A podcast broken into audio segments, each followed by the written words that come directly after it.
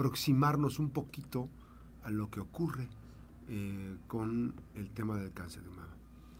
Eh, nuevamente, hoy tenemos otra historia, un testimonio, el testimonio de Angélica Sandoval Carrillo, a quien agradezco muchísimo esta posibilidad de contar su historia. A ella le detectaron el cáncer de mama en 2017, cuando apenas tenía tan solo 24 años. Mamá de, dos, eh, tiene dos hijos y enfrentó. ¿Cómo, cómo, se enfrenta, ¿Cómo te enfrentaste a esto? Este, platícame un poquito cómo fue el diagnóstico. ¿Tú te sentiste alguna bolita? ¿Qué pasó? Buenos días. Mm, buenos días a todos. Este, pues, en realidad al principio era como una gotita que me salía del pezón. Una gotita ah, se fue la secreción. Ajá. Era un líquido raro, no sé, oscuro, así. Y yo pues fui a atenderme al centro de salud. Ahí me hicieron la exploración y ahí fue donde me, encontraron algunas bolitas que yo no sabía que tenía. no, se, no se percibían. No, eran muy chiquitas. Pero la enfermera, pues ellas tienen más experiencia en eso, entonces ella sí me las encontró al tacto. Y me mandó a cancerología. Ahí me hacen ultrasonido y resulta que traía cuatro bolitas en un seno y cinco en el otro. Pero no eran quistes, eran tumores. Todos eran tumores.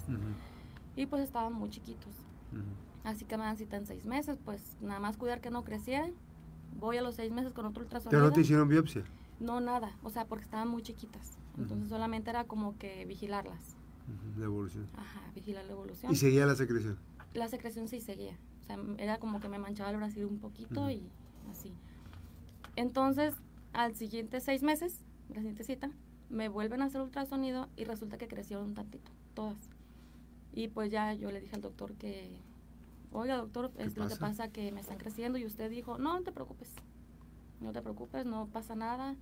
Y él siempre, tú estás muy chiquita, no te puedo dar cáncer de mama, no te preocupes. Cáncer de lo que sea, menos de mama, por tu edad. En seis meses, otra cita. Para seis meses a mí ya me dolía mucho. Una en especial, una que traía como por un lado. Vuelvo, pero no me fui a los seis meses, yo ya caí como a los cuatro. Y doctor, es que traigo mucho dolor y una pomadita, toma. Seis meses. Tres meses yo volvía. Doctor, es que la pomada no me sirve y yo traigo mucho dolor. Pues es normal que te duela, pues si estás viva. ¿Qué esperabas? A todas las mujeres les duelen sus senos, ¿verdad? Les decía a las enfermeras. Y pues bueno, otra vez a tu casa y seis meses. Y yo volvía menos tiempo. Doctor, por favor, es que mire. Ajá, y estuve yendo, yendo. ¿Y ya, no se te hacía normal a ti? No, porque el dolor ya era más intenso. Era aumentando, ajá y además una de las bolitas, yo si levantaba mi brazo, ya se brotaba como una forma de piloncillo, así como picudita. Entonces, este doctor, mm, mira, no te puedo no te, no te puedo operar, son muchas, te voy a dejar toda tasajeada. O sea, no te los puedo quitar, son muchas. Bueno, así pasó, así pasaron más de dos años, casi tres. Para pues eso fue desde el 2015. 2000, ajá, 2014. 2014. Sí, en el 14. Ya para cuando yo fui ya, como ya en las últimas de mi desesperación, ya esa voltea estaba súper grande. O sea, yo levantaba y, se brotaba mucho, mucho. Entonces, le dije, nada más quíteme esa. No me quite las demás, si no quiere, quíteme nada más esa, porque de verdad que me, ya no me podía yo acostar. ¿Qué seguridad tenías tú? Eh, popular. Seguro popular. Ajá, seguro popular. Y ya no me podían acostar a gusto porque ya era mucho dolor. Entonces le dije, por favor, quíteme esa nada más. Las demás no, pero esa sí quíteme hasta ahí en el ultrasonido marcaba como que era, se marca por IRADS, era un aparentemente o algo así, este negativo.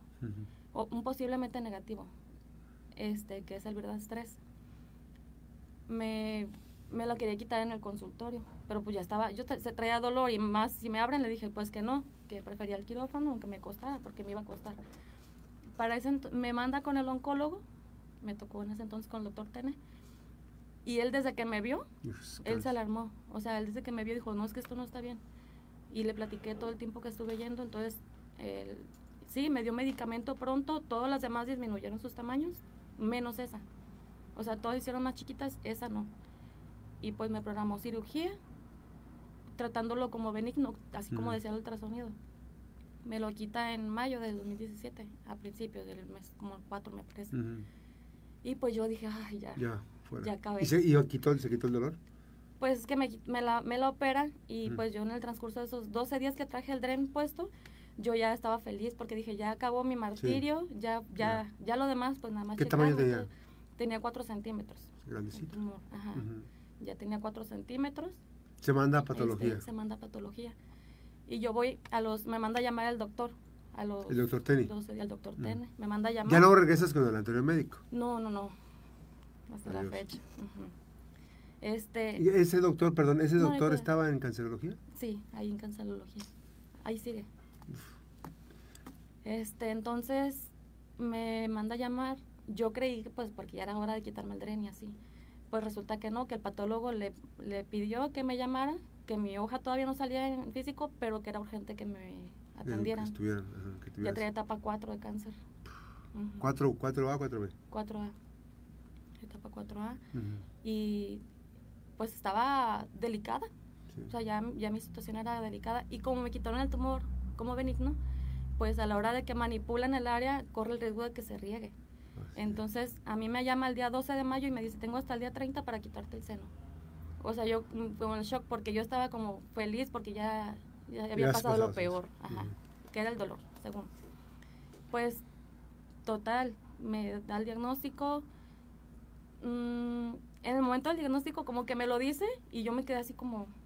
¿No creías? No. Y mi mamá iba conmigo. Entonces lo escuché y volteó a ver a mi mamá y la vi llorando. Entonces como que me cayó el 20, ¿verdad? Vela llorando ella y ya me agarré llorando yo, me quitó el dren del doctor, que por cierto ni sentí en qué momento me lo quitó. Yo no sé, estaba... Estabas en shock. Ajá. Y yo creo que todo mi tratamiento me quedé en el mismo shock porque nunca pensé en muerte. Hasta después. Hasta después que acabé, hasta hace unos años, yo dije, ay, me pude haber muerto. O sea, ¿nunca pasó por tu mente el que te podías morir? No. ¿Que podías morir de cáncer? No, nunca. O sea, nunca estuvo, ni siquiera cuando tenías el diagnóstico pensaste en muerte. No. Que es muy importante. Me dio miedo, sí, me dio mucho miedo, pero no me daba miedo como que el morirme, me da miedo. A lo mejor me sirvió que nunca estuve como tan relacionada con personas que se enfermaran así, nunca me, me, tocó ver morir a alguien. Como ahora, ahora sí me da mucho miedo recaer porque he perdido muchas personas, amistades ¿Qué es, que hice ahí. Por cáncer. Sí, que una amiga tuvo una etapa mucho menor que la mía, nos conocimos ahí, ella recayó y falleció muy pronto, y así han sido varias, entonces ahora me da más miedo. Claro. En ese entonces pues yo no, no lo relacionaba con la muerte. Entonces te quitan el, el seno, el, el, donde te habían quitado inicialmente el tumor. ¿No? ya me lo iba a quitar para el día 27, tenía mi cita. Este, me acuerdo que le dije al doctor, doctor, este, el 21 cumpleaños, porque yo me, me, operaron en mayo, yo el 21 de mayo cumpleaños o sea, como una semana antes, cinco días, fui de nuevo y me visitó, pues, y le dije, doctor, cumpleaños la siguiente semana, ¿me puedo tomar una cerveza? Dijo, tómatela, tómate una porque va a ser la única que te vas a tomar en mucho tiempo, en lo que te pones bien, porque te vas a poner bien, sí, sí, me voy a poner bien. Y me festejé el 21 de mayo, pero con el riesgo de no volver a cumplir otro. O sea, porque...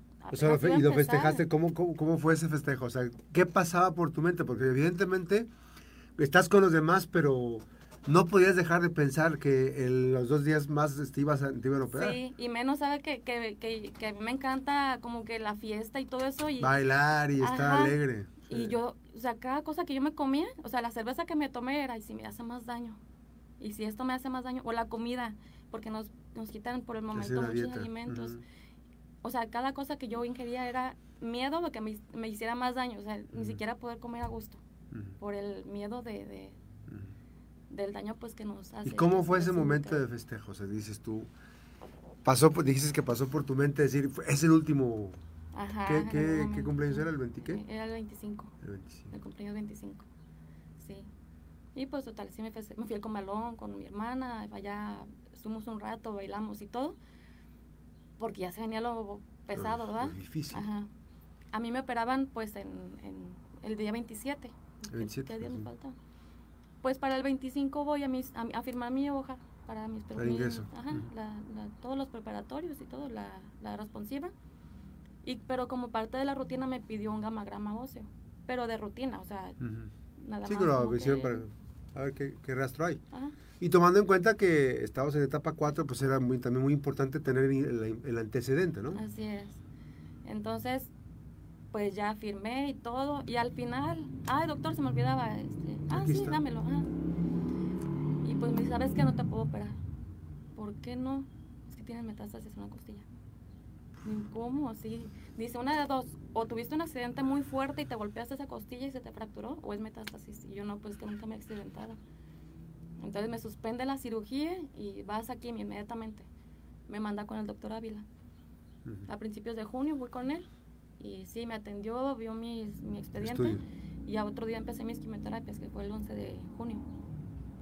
Empecé mis quimioterapias fuertes, quimioterapias larguitas, no se tardaba ocho horas yo creo conectada en quimio. Y pues... ¿Ahí todo, todo en cancerología? todo ahí. Gracias a Dios todo ahí, todo. Que, era el seguro popular, ¿no? popular. Ahora, este, estas... Eh, la urgencia que te decían que para quitarte tu seno este, se postergó por las quimios, pero que te, te ayudaban las quimios también para evitar que pues extendiera el cáncer o qué, qué te dijeron? Sí, eh, era como para encapsular, mm, evitar que se regara y más porque ya había una metástasis, ¿qué quiere decir? Que ya se estaba regando. Ya estaba regando. Que ya se había regado a algún lugar. Había antecedentes en registro, Entonces. ¿Cuántas, ¿Cuántas quimios te dieron? Me dieron siete quimioterapias rojas y para la metástasis me dieron juntas, así de cada mes como, como 20 y aparte las que llevo de cada seis meses. Más aparte de radioterapia, me decías. Y radiaciones, cinco radiaciones, porque como tocó hueso, este había que esterilizar el área. Sí, sí, sí. Sí, las radiaciones me... Esas no, no. ¿Qué pasa por tu mente en esos meses? Porque finalmente dices tú, me van a quitar el seno, ya no, tengo que darme porque ya se hizo metástasis, ya es más información. ¿Qué pasa contigo? ¿Cómo, cómo está tu, tu, tu, este, eh, tu actitud, tu estado de ánimo? Bien, y yo creo que por eso me curé. Porque siempre fui muy positiva, siempre, siempre. No tenía pelo, pero me ponía una peluca. O de que si no tiene pestañas, pues me pongo tus pestañas, se te cayó tus cejas. Mi ceja, pues me la pinto, todo fuera como eso. Yo andaba así bien pelona, pero en tacones y arregladita. Entonces, Nunca me mermó esa parte de, tu, de, tu, de tu personalidad, de, arreglarte, de sentirte tú. No. Vamos a hacer una pausa. Esta mañana estamos eh, eh, platicando este testimonio de Angélica Sandoval Carrillo. Ella este, le detectaron cáncer en 2017, 2017 dijimos, ¿verdad? Y, eh, pero le antecedió un mal diagnóstico, que es muy importante eso. Fíjense nada más.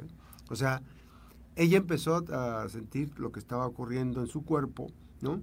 esta secreción que dicen que no es normal ese tipo de secreción a través del pezón. Entonces eh, acudió al especialista y bueno, dos, meses, dos años después este, tuvo esta intervención y ya el tratamiento posterior. Vamos a una breve pausa en, radio, nos quedamos en vivo en redes sociales y regresamos a esta historia de Angélica Sandoval. Angélica, y bueno, eh, vienen las, las quimios y también radio en ese, en ese primero, quimio y en la quimio empieza a caer el pelo. Sí, desde la primera. Muy agresivo. Muy agresivo. Sí, en la primera, no sé, como una semana. ¿Y qué dijiste? Sí, eso sí fue bien fuerte. Sí, el perder el cabello es... Pues yo tengo el cabello así de largo como lo traigo ahorita. Mm. Y ese día desperté en la mañana y pues se el cabello así. Entonces me despierto, me veo en el espejo y hago esto. Y se te pues todo ese cabello que agarré, todo se vino a la mano. Ay, no, no, no, sentí horrible todo, o sea, así, cualquier cosa, pero no se cae como cuando se cae normalmente, son mechones. Sí, sí, o sea, sí, queda el hueco ahí, pelón. No, no, no, feo. O sea, ese día sí, triste y sentí aquí tristeza. Y lo peor fue cuando me metí a bañar. O sea, más.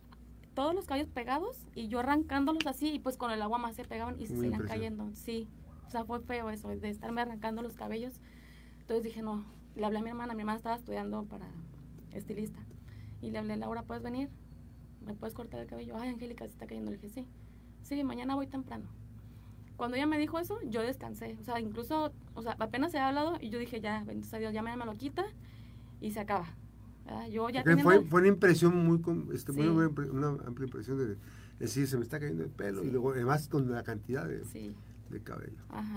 O sea, yo andaba en la calle, me amarré el cabello y todo pero si me entonces me salía, yo no quería ni tocar porque así iba a venir todo. no quería tocarlo, o sea, cualquier cosa que yo moviera así, ese cabello ya se desprendía. Entonces, ya descansé, todavía lo traía el pelo y batallándole, pero yo sabía que ya era nada más aguantar unas horas y ya. Y yo me metí en la cabeza, me volver a salir. ¿verdad? Hace un ratito, me volver a salir. Y pues ni modo, empecé a buscar este, que turbantes. Una amiga me había regalado uno por si se me caía el cabello. La amiga que falleció. Lo encontré y ya este, empecé a buscar en internet cómo amarrármelo en la cabeza. O sea, yo me enfoqué en Sí. otras cosas. Ya otro día, pues mi hermana me lo cortó. Me lo cortó con la 1 porque yo no me atrevía a andar bien pelona. Chiquitito. Ujú, con la 1. Y pues ya me lo cortó, se lo cortó a ella también, a mi otra, a mi amiga. Este, me meto a mi casa y cuando me recargo así en la pared, no, Dios, duele horrible. Es como si trajeras agujas, porque el cabello ya no tiene folículo, ya es el puro piquito. No, duele horrible. Y estaba ahí mi novio. Le dije, ¿sabes qué? Le dije, me duele mucho. ¿Me diste rasuro? Le dije, rasúrame. No, no voy a aguantar. Rasúrame. Sí, se siente Ajá. diferente. Ujú. No, se trajo un montón de rastrillos y quedé peloncita, peloncita. Y descansé. Descansé incluso de la tristeza que sentía, no sé, no sé. Sí, tenía más me liberada. sentía ya, ajá, me Sí. sentía bien. Me sentía bien, ya no me dolía Y empezaste a usar los turbantes. Ajá, turbantes, me compré una peluca. Y así los alternaba. A veces peluca, a veces el turbante. Y, y pues sí duré, no sé, seis meses sin pelo. ¿Cómo es el entorno, Angélica? ¿Cómo, es, cómo fue tu entorno con eh, la gente que te conoce? ¿Cómo fue su Mm. entorno eh, en cuanto a, por ejemplo, decir, te preguntaban mucho, te molestabas tú, te sentías mal, este, que te preguntaran, que fueran, o que te vieran? Pues no, Nunca observaste, nunca te, nunca te importó lo de los demás. Es que es importante esa parte. ¿eh? Sí, sí es importante. Sí, porque no, o sea, te ven, sí te ven con lástima, que, ay, pero a ti, Pues para mí, esa, mi misión, aparte de curarme, fue que no me vieran con lástima. Entonces yo sí me, sí me llegué a sentir mal, yo no voy a decir que no, pero cuando me sentía mal, nadie me vio. Yo estaba en mi casa, Sola. descansada. regresamos. Estaba platicando con, con Angélica, este, a veces el, el- Angélica Sandoval Carrillo, eh, testimonio de vida de, sobre cáncer de mama, a veces el entorno en el que se socializa el tema o se desempeña una eh, mujer que está tratándose de cáncer de mama, a veces este, el entorno no ayuda, ¿no? porque mm, cada cabeza es un mundo y cada persona piensa diferente y a veces este pues no sabes qué decir, ¿no? Pero a veces se están desde los que no saben qué decir a los que son unos imprudentes, ¿no? Unos Sí. imprudentes, ¿eh? Pero me dice Angélica que tú te sentías que no, este, decías, no, no me van a ver sentir mal, tú te sentías bien y dijiste que los momentos más tristes que pasaste los tuviste en soledad, ¿no? Sí, Y que nadie te vio. sí. O sea, cuando a mí me pegaban, como por ejemplo las quimioterapias, que tumbaba. me tumbaban, pues nadie se dio cuenta porque yo estaba en mi casa. O sea, yo, yo cuando yo salía a la calle era porque salía en tacones y maquillada y Mm. riéndome. Si me sentía mal, pues a descansar en mi casa. Este, también quería pues que mis hijos no, no, no recordaran como su infancia con ¿Qué, edad, qué edades tenían ellos? El niño tenía cuatro, cinco años tenía el niño y la niña tenía nueve. ¿Qué edad tienen ahorita ellos? Ahorita tienen 12 y 16. 12 y 16. Estaban chiquitos, pero yo para ese entonces, no sé por qué, pero mis hijos estaban bien preparados. Yo desde muy chiquitos los acostumbré a valerse por sí mismos. Ellos, cuando yo enfermé, pues no padecieron de que no comieran porque su mamá estaba tirada en la cama. O sea, mi se hija me despertaba así, mi hija me despertaba, mami, te hice desayunar. O sea, su edad estaba bien No chiquita.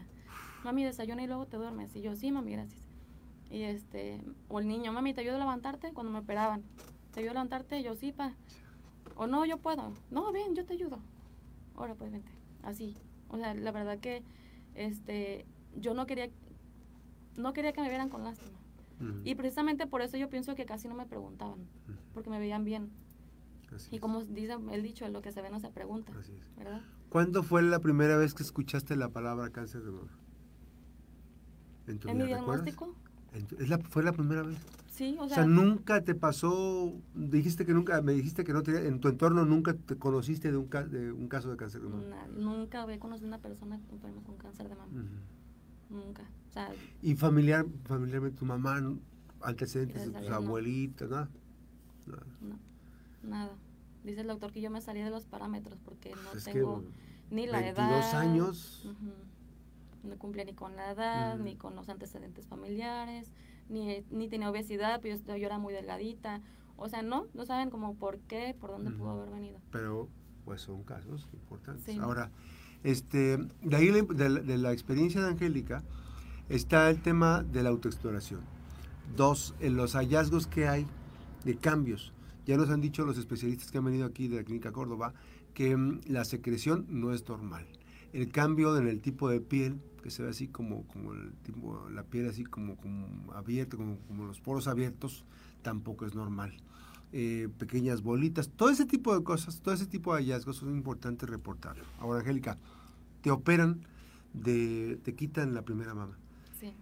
¿Qué impacto hubo ahí en tu personalidad, en tu persona? ¿Qué- honestamente, para, para ese punto en el que me operan, yo ya ansiaba esa cirugía. O sea, yo tenía Ya cinco meses, sí, o sea, yo, yo desde el primer momento que el doctor me dijo así con urgencia, te lo tengo que quitar, yo sí. O sea, yo no me quería, yo, yo sentía esa parte del cuerpo como que esa parte me iba a matar. Así es. Sí, o sea, si yo me la dejo, Si la eh, tengo, eso es lo que me va a hacer daño. Entonces me tuvieron que suspender las quimios para poderme operar.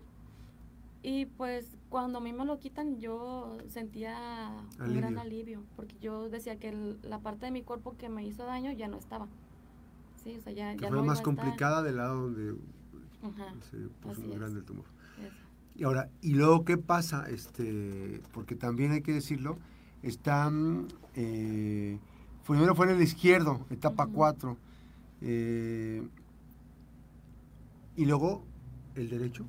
Sí, o sea, de, de- desde un principio Porque eran acorda- los nos acordamos que en los dos tú tenías esas bolitas pequeñas. Pero en el derecho no crecía ninguno, entonces pues termino mis quimioterapias en diciembre, comienzo mis radiaciones en enero, febrero, y cuando termino, en mis exploraciones, porque yo me tenía que seguir revisando que no crecieran, noté que una había crecido, o sea, la- como que esa no la notaba así antes. Ujú. Fui de nuevo con el doctor, ¿sabe qué doctor? Este, me está creciendo una bolita. Y me revisó y pues sí, efectivamente ya medía dos centímetros. De medir milímetros, no sé, Ujú. menos de 10 milímetros, ya medía dos centímetros. O sea, creció muy pronto. Sí. Y eso fue lo que al doctor no le gustó. Me programa cirugía y me dice que me iba a quitar un cuadrante. O sea, una parte del seno. Sí, una parte. Pero pues yo tenía varios tumorcitos y yo le dije, ¿sabe qué? Quítemelo todo. Y me dijo él, ¿se puede preservar una parte? No, le digo, yo quítemelo todo porque ahorita va a hacer eso. Y después otra. Y después otra. No, le dije, yo, yo no lo quiero, la verdad no estoy interesada en tenerlo. Pues de una, pero quiero uno. Y otra, para quiero un pedazo. O sea, no. Y enfermo, menos. No, no, no. Y con el riesgo de que vuelva a crecer.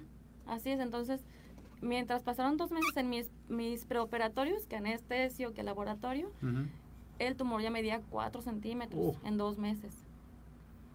Entonces se me hace, se me hace el, el- la...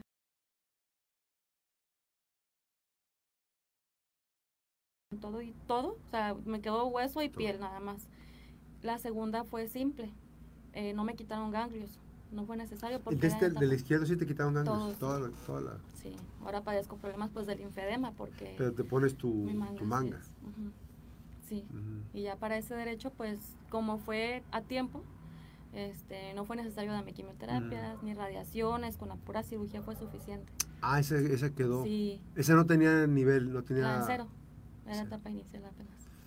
Ajá, con la pura cirugía, porque ya para operarme, ya para el mes mayo, fue en mayo de nuevo, mi otro, el otro seno también fue en el mes de mayo, y me dijo lo mismo el doctor, me dijo, ¿sabes qué? Ahora sí, aunque no quisieras, es todo, porque esto ya es cáncer. Pero estamos a tiempo, esperemos que con la pura cirugía sea suficiente. Y pues yo Mandaron a pensé- patología y Ajá, sin bronca. Así es, Encapsulados en encapsulado. Porque como ya eh, quimioterapias, todo eso, pues me ayudó. Así es, Ajá. fue como una especie como de complemento. Así es.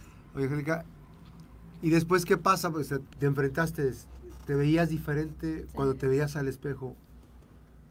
Sí. ¿Cómo te, cómo te veías al espejo? ¿Cómo, qué, qué, qué, qué sentimientos pasaban por ti? Pues que era bien perrona. sí. No me puse triste, la verdad no. O sea, me admira mucho lo que soporté. Todo. Ah, llevo dos cirugías. Hasta ahorita llevo 12. Con todas las reconstructivas llevo dos cirugías. Dos cirugías. 12. 12 cirugías. 12 cirugías. Sí.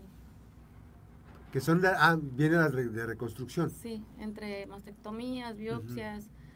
En alguna ocasión casi me muero por un hematoma. Después de la mastectomía se me hizo un hematoma. También caí a, a quirófano de emergencia. A la, a la Incluso, o sea, especie semana. que hubo secuelas, por eso son 12. Sí, así ¿Y te operó Hirsch en reconstrucción? En la reconstrucción fue Ujú. Hirsch, sí. El doctor Gil. ¿Y ahora cómo te ves? Ahora, yo creo que todo lo que, lo que tenía que haber sentido en ese momento me está empezando, como que apenas. ¿Te has hecho más sensible? ¿Te... Sí, mucho. Mucho, mucho. Yo durante ese tiempo pues ni siquiera lloraba. Porque no tenía ganas de llorar, no tenía por qué llorar para empezar. No, o sea, porque yo me sentía bien. Ahora cualquier cosa que me duele me aterra. Así es, Y eso sí me da, temor. sí. Ahora ¿Y cómo han sido tus festejos de cumpleaños después de... ¿Te festejas? Sí, nunca me festejaba. De hecho, creo que fue mi único, único festejo esa vez, así de irme a, a un lugar así. Este Siempre han sido tranquilos, pero son En más casa. bonitos. Sí, Más o ir a comer a algún lugar o así con mis hijos. Pero ahora son diferentes, porque porque no cualquier, no, no, no todos los que comienzan eso llegan a cumplir Claro. los demás años. Y yo sí. A pesar de mi diagnóstico y todo, yo llegué y voy a seguir llegando. ¿Y lo tomas, lo tomas como una nueva etapa en tu vida? ¿Lo, lo ves diferente? ¿Disfrutas cada momento? Sí, así es. Yo cuando platico con alguien, este, y platican, no sé, se quejan de X cosa, es que estoy solo, yo, pero disfruta estar solo, o sea, es tu momento, vete a comer donde tú quieras, no tienes que darle gusto a otra persona, es tu Así es. gusto. No, pues es que ya no, o que tengo mucha gente en mi casa, pues disfrútalo, porque el que está solo quisiera estar en tu Así casa. es. Que estés en un frío, pues bueno, no vas a andar todo sudado y hediondo. ¿verdad? Que está haciendo calor. Bueno, no traes el moco colgando ahí del frío. O sea, Sí. tú lo que sea. Claro. El, el, el ir al, al río es bonito, ir al parque es bonito, todo es bonito. ¿Por qué? Porque, porque a uno más simple hay otra persona Claro. que no lo puede valorar o disfrutar como tú puedes. ¿Tu hija qué te dice ahora? ¿Qué te dice? Ya, ya es una adolescente. Sí, es como- Este, ya has hablado con ella, ahora la importancia de la prevención, ¿no? El, Sí. el monitoreo que tiene que tener ahora a partir, porque recordemos que siempre dicen que es este 10 años menos, ¿no? Más o menos, Sí. de cuando a partir de una persona con cáncer. Entonces, ¿qué pasa con tu hija? Sí, te, de pide, te, te pide información, platicas con ella de la importancia de la prevención del cáncer de mama. Sí, claro. Eh, yo pues ten- tengo entendido que desde los 15 ya tiene que estarse este, explorando y ella sabe, por yo le dije, hija, sin pena, cualquier cosa que tú sientas extraño, tienes que decirme y vamos a ir al médico, sí. Entonces de repente, oye mami, fíjate que traigo, no sé, unas manchitas. ¿Me revisas? Ah, sí. Y no, pues que se le quitaron porque, no sé, usó alguna prenda húmeda Ujú. o mami me duele en tal lugar y yo no pues ahí te faltan no sé dos tres para tu menstruación vamos esperando a que y ya pues sabes qué mami se me bajó y se me quitó. Gracias a Dios. Y ya este ahorita no ha tenido ningún problema parece. Esperemos en Dios así siga. Esperemos yo espero de verdad que lo mío no sea o más bien que continúe así como fue que no fuera hereditario para que no, no tenga el mismo riesgo ella que yo. Claro. más que nada porque si a mí me dio joven Sí, muy joven. Ajá, entonces yo la verdad no Que es como te dijo el doctor, rompiste todos los diagnósticos. sí Todos, todos, todos, todos. O sea, los parámetros están pues, de 22 años de edad. o sea. Ahora, Angélica, finalmente, ¿qué, qué, qué le puedes decir a la población, a las adolescentes que nos están escuchando, a las mamás de las adolescentes que nos están escuchando? A veces tenemos temor de hablar de cosas de salud, ¿no? Este, con nuestras hijas, con nuestros hijos. ¿Qué, qué tan importante es eso ahora? Tú que lo Pues estás viendo con tu hija.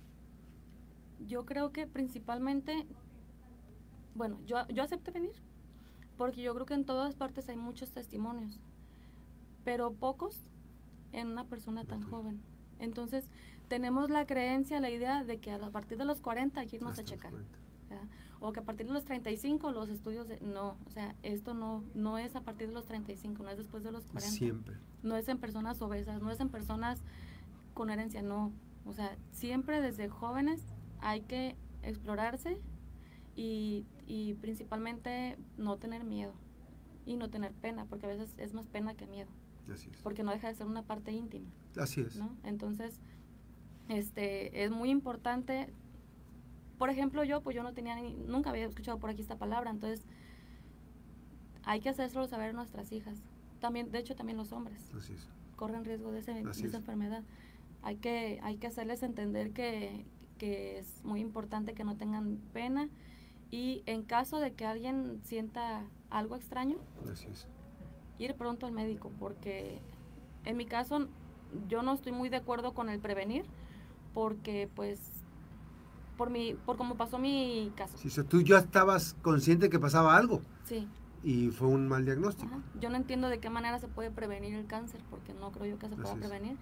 Pero lo que estoy bien, bien, o sea, completamente este, segura de que mientras más pronto sea el diagnóstico, más probabilidades hay de curar y menos agresivo el tratamiento, menos secuelas.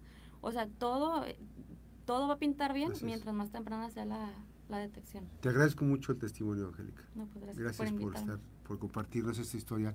Angélica Sandoval Carrillo, ella sobreviviente de cáncer de mama, sigue en tratamientos y me dicen que sigues en tratamiento oncológico. Eh, eh, cada seis meses te aplican un, tratamiento. De hecho, traigo ahorita, tengo ya tres años con un tumorcito en un pulmón. Es, ¿Qué es metástasis?